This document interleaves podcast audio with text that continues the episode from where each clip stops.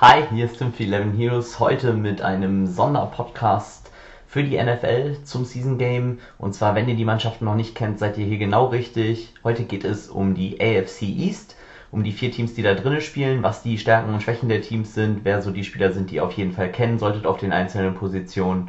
Und ich würde sagen, lasst uns gerne ein Like auf unserem Channel da, dann werdet ihr da über neuen Content immer wieder benachrichtigt und wir gehen direkt rein. In dieser League spielen die New York Patriots, äh, die Miami Dolphins, Buffalo Bills und New York Jets. Ähm, die Patriots sind mit Sicherheit das bekannteste Team und dementsprechend fangen wir auch einfach mal mit ihnen an. Der Quarterback ist neu bei ihnen, es ist nicht mehr Tom Brady diese Saison, sondern Cam Newton.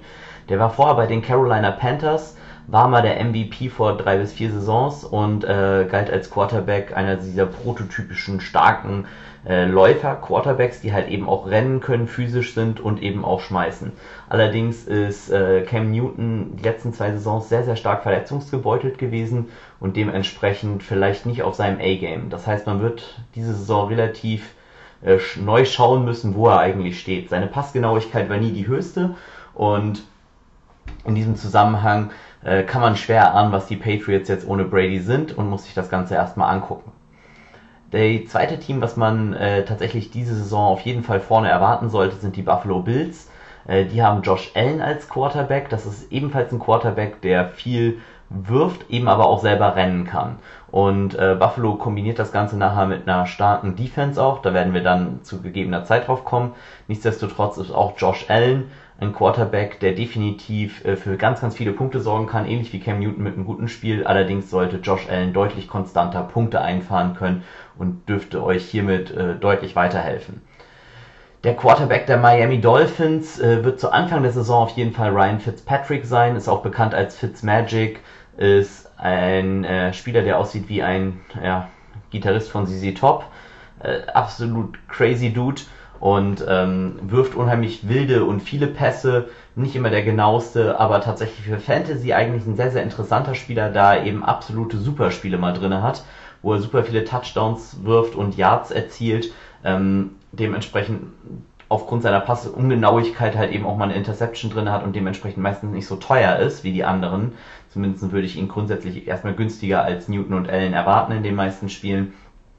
Und er ist wirklich eine absolute Wildcard, wo man nie weiß, was man rauskriegt. Ähm, sie haben tatsächlich, äh, die Dolphins, auch noch äh, Tua Tagovailoa, ich habe den 100 Pro falsch ausgesprochen, aber das war auf jeden Fall der Spieler, den die Dolphins unbedingt haben wollten. Ähm, es gab so Tanking for Tour äh, Witze auch noch, das heißt, die Dolphins wollten unbedingt eigentlich letzter werden in der Saison, um dann halt ihren Lieblingsspieler da halt zu bekommen. Allerdings hatte er sich ganz, ganz schlimm verletzt dann und es war überhaupt nicht sicher, ob er sich überhaupt für den Draft ausstellen lässt. Er hat es dann gemacht und tatsächlich haben die Dolphins ihn auch genommen, obwohl sie dann gar nicht letzter in der Saison geworden sind. Aber durch seine Verletzung war er eben nicht mehr der First äh, Round äh, beziehungsweise der First Choice im First Round Draft und insofern ähm, haben die Dolphins ihn dennoch bekommen. Äh, der wird definitiv herangeführt werden und ich erwarte ihn spätestens in der Mitte Saison als Starting Quarterback. Äh, nichtsdestotrotz ist er erstmal auch am Anfang eher auf der Bank anzusiedeln und würde nur spielen, denke ich, wenn Ryan Fitzpatrick sich verletzen würde. Und dann gibt es noch mit Sam Darnold den Quarterback der New York Jets. Der hat einen unheimlich starken Arm, kann äh, tolle weite Bälle werfen, hat aber eine sehr, sehr schwache Offensive Line vor sich und ist dementsprechend auch ein absoluter Lotto-Choice sozusagen. Das heißt, ihr wisst auch da nicht, was ihr rausbekommt und dementsprechend äh, kann das sehr, sehr wild werden mit Sam Darnold. Nichtsdestotrotz äh, ist äh, Sam Darnold eigentlich ein sehr, sehr guter Quarterback. Mit Robbie Anderson fehlt ihm allerdings mit seine schnellste Waffe, würde ich sagen. Die er wurde weggedraftet tatsächlich zu den Carolina Panthers. Das war ein unheimlich schneller Spieler, auf den Arnold sehr, sehr gerne, äh, Darnold sehr, sehr gerne weit geworfen hat. Das fehlt ihm jetzt im Arsenal, was die Jets, glaube ich, nicht unbedingt zu stärkeren verbessert hat. Gehen wir auf die Running Back Position und fangen wieder bei den Patriots an. Ähm, die Patriots äh, sind da tatsächlich ein bisschen äh, diverser aufgestellt. Das heißt, die haben sehr, sehr viele äh, Spieler auf dieser Position. James White ist äh, wahrscheinlich der bekannteste von denen, ähm, hat auch schon ein paar Super Bowls mit den Patriots gewonnen, ist eigentlich so der klassische Passempfänger unter den Running Backs. Äh, dementsprechend kann er da viele Punkte nochmal zusätzlich durch Receptions machen. Allerdings haben die Patriots meistens, ähm, ja, ich, ich nenne es mal die Workload auf mehrere Spieler verteilt. Das bedeutet, es bekommt jetzt nicht nur ein Running Back alle Bälle, sondern eben sehr viele verschiedene. Zusätzlich dazu haben die äh, New York Patriots, äh, New England Patriots äh, Sony Michel. Das ist eher der klassische Carry, das heißt, der bekommt eher den Ball überreicht. Und das Problem, was sich dadurch natürlich ergibt, ist, äh, sobald die Running Backs natürlich ihre Touches sozusagen untereinander aufteilen, machen sie nicht mehr so viele Punkte im Fantasy und dementsprechend sind die auch nicht mehr ganz so interessant. Sollten sich zwei oder so der Running Backs verletzen, dann wird es nochmal interessant. Äh, der dritte im Bunde würde ich jetzt einfach sagen, ist Rex Burkhead. Und der ist halt tatsächlich auch eher so ein Hybrid zwischen den beiden. Also der kann den Ball fangen, kann aber auch direkt damit rennen und äh, ist tatsächlich dann so der dritte. Äh, ist im Insgesamten aber eine sehr uninteressante Position bei den äh, Patriots. Dementsprechend würde ich da sagen, äh, Finger weg von lassen. Am Anfang ist erstmal besser. Ja, bei den Buffalo Bills ist der, äh, ja, der Lead auf jeden Fall David Singletary.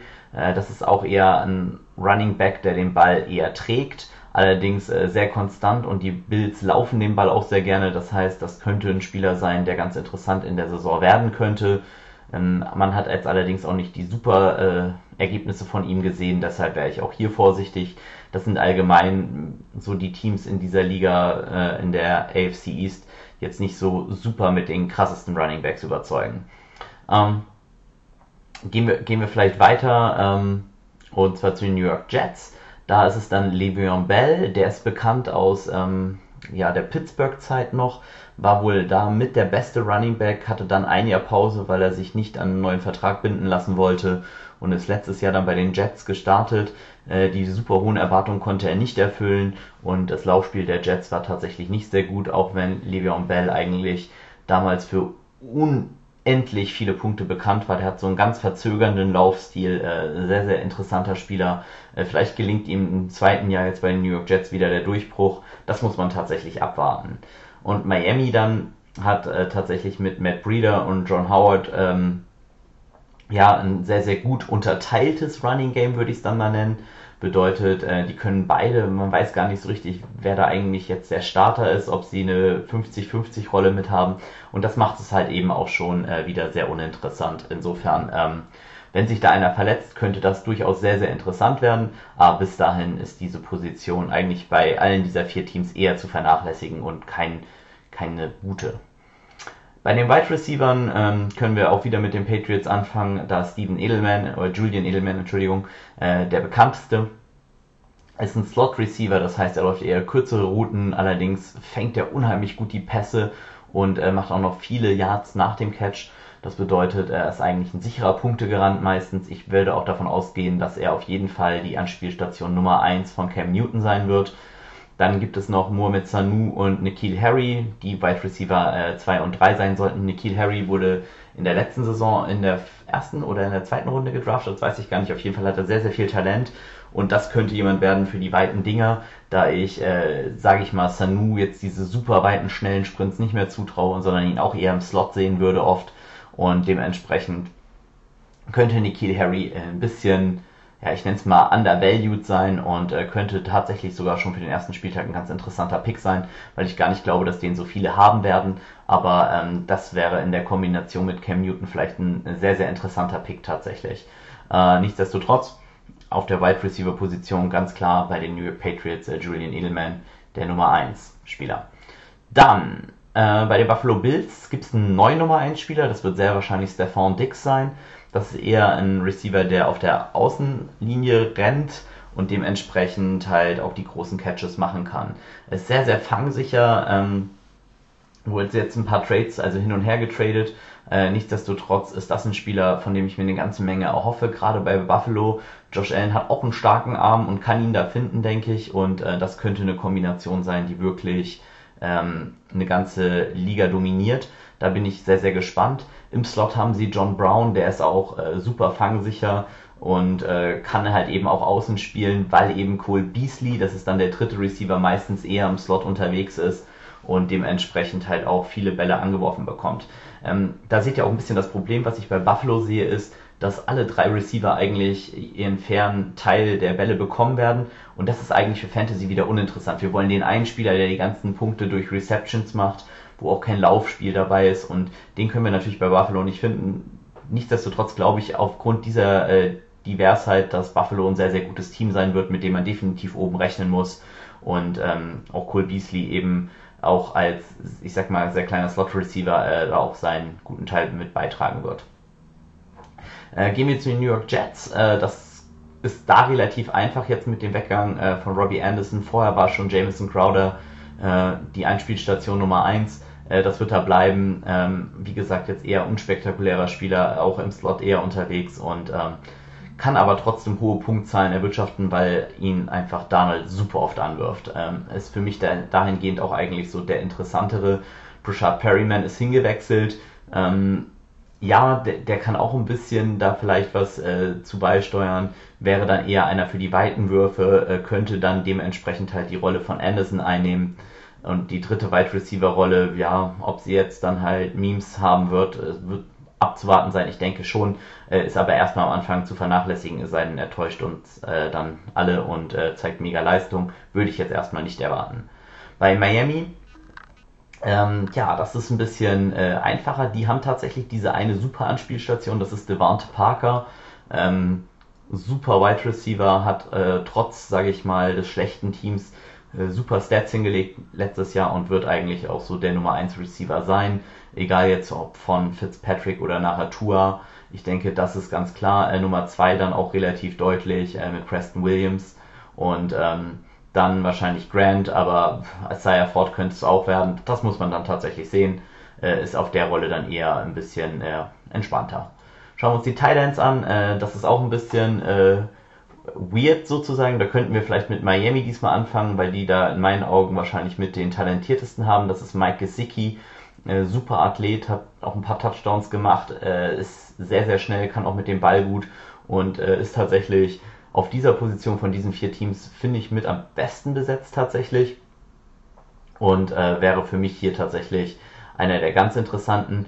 Ähm, auch allerdings äh, Chris Herndon von den New York Jets äh, könnte hier so eine Art Go-To-Guy werden. Ähm, ist, finde ich, auch sehr, sehr interessant. Äh, kommt natürlich darauf an, wie sich Ryan Griffin schlägt. Ähm, der hat äh, tatsächlich ja, zuletzt zumindest diese Position richtig dominiert bei den Jets, hat auch viele Punkte gemacht und ist eigentlich der, der Dude gewesen, der da halt wirklich auch mal äh, für höhere Punktzahlen gesorgt hat, indem er halt auch mal zwei Touchdowns oder mehr gefangen hat. Das wird ganz interessant werden, wer sich bei den beiden da durchsetzt. Ähm, momentan würde ich noch von Griffin ausgehen, allerdings, äh, ja, man weiß ja nie, was da passiert. Bei Buffalo gibt es einen ganz äh, sicheren äh, ersten äh, ja, Thailand und das ist Dawson Knox. Ähm, der ist jetzt allerdings auch nicht äh, in Daily Fantasy so für die allerhöchsten Punkte äh, ja, zuständig und wird eher seltener angeworfen. Das heißt, das ist, glaube ich, fast ein Tight End, den man äh, gar nicht spielt. Ähm, allerdings werden wir es dann sehen. Wie gesagt, nochmal, um auf Herndon zurückzukommen, ich denke halt, der könnte gerade in der ersten Woche einer der meistgeownten Thailands sein, weil sich halt doch relativ viele von dem was versprechen, aber da wird man halt sehen, ob er oder Griffin und äh, wie dann. Allerdings, wenn ihr da Risiko gehen wollt, äh, beziehungsweise ich denke, viele werden äh, ihn tatsächlich spielen als Herndon und das wird einer der Thailands wahrscheinlich mit dem meisten Ownership auch sein tatsächlich. Aber mal gucken, wie er sich schlägt und dementsprechend, ähm, ja, ist das für uns alle, glaube ich, mal ganz interessant zu sehen. So, dann haben wir noch offen den Thailand und das ist auch die letzte Position dann, die wir durchgehen, äh, der Patriots. Das sollte Asai sein. Der sagt mir selber noch gar nichts und dementsprechend kann ich da auch relativ wenig zu sagen.